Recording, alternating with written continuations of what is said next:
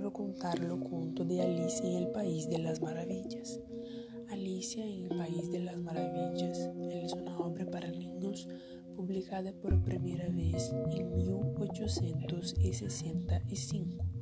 Desde entonces ha sido uno de los géneros literarios sin sentido más ilustres. Escrito por Charles Ludwig Dodigan sobre su dominio de Luis era intitulada como Las aventuras de Alicia en el País de las Maravillas, pero fue abreviada para Alicia en el País de las Maravillas. Luis Carrón fue un poeta, novelista y matemático inglés.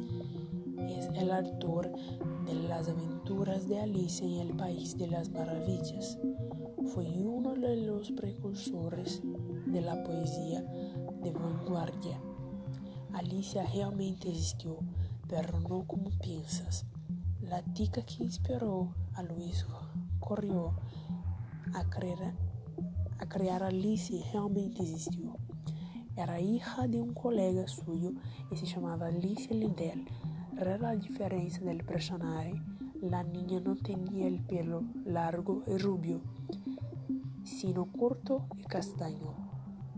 Cuando la lenda en la viaje en el barco, el rector decidió contar una historia a niña y sus hermanas, llamando a protagonista por el nombre de pila de la niña Alice. Al final de la narración, a los tres les gustó tanto lo que la había dijo Carrón que lo animaron a escribir un libro que terminó siendo Alice en el País de las Maravillas. El libro tiene miles de fanáticos en todo el mundo. Publicado en 1865, la obra fue adaptada al cine en varias ocasiones debido a su excentricidad y sus misterios. Hay problemas matemáticos ocultos en el libro. Carrón planteó una serie de preguntas matemáticas en su trabajo pero pasan por alto en la mayoría de los lectores ya que solo tiene sentido en inglés y contiene muchos chistes y juegos de palabras de la época. El libro cuenta la historia de Alice, una niña curiosa que sigue un conejo blanco de chaleco sumergiéndose sin pensar a su agujero. El protagonista se proyecta a un mundo nuevo lleno de animales y objetos antropomórficos que hablan y se comportan como seres humanos.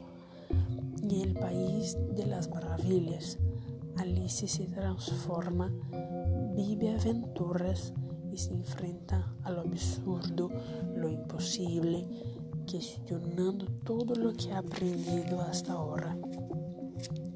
La, la niña termina siendo parte de un juicio, se sintiendo es condenada a muerte por la reina de corazones, una tirana a la que le cortaron la cabeza de todos los que la molestaban.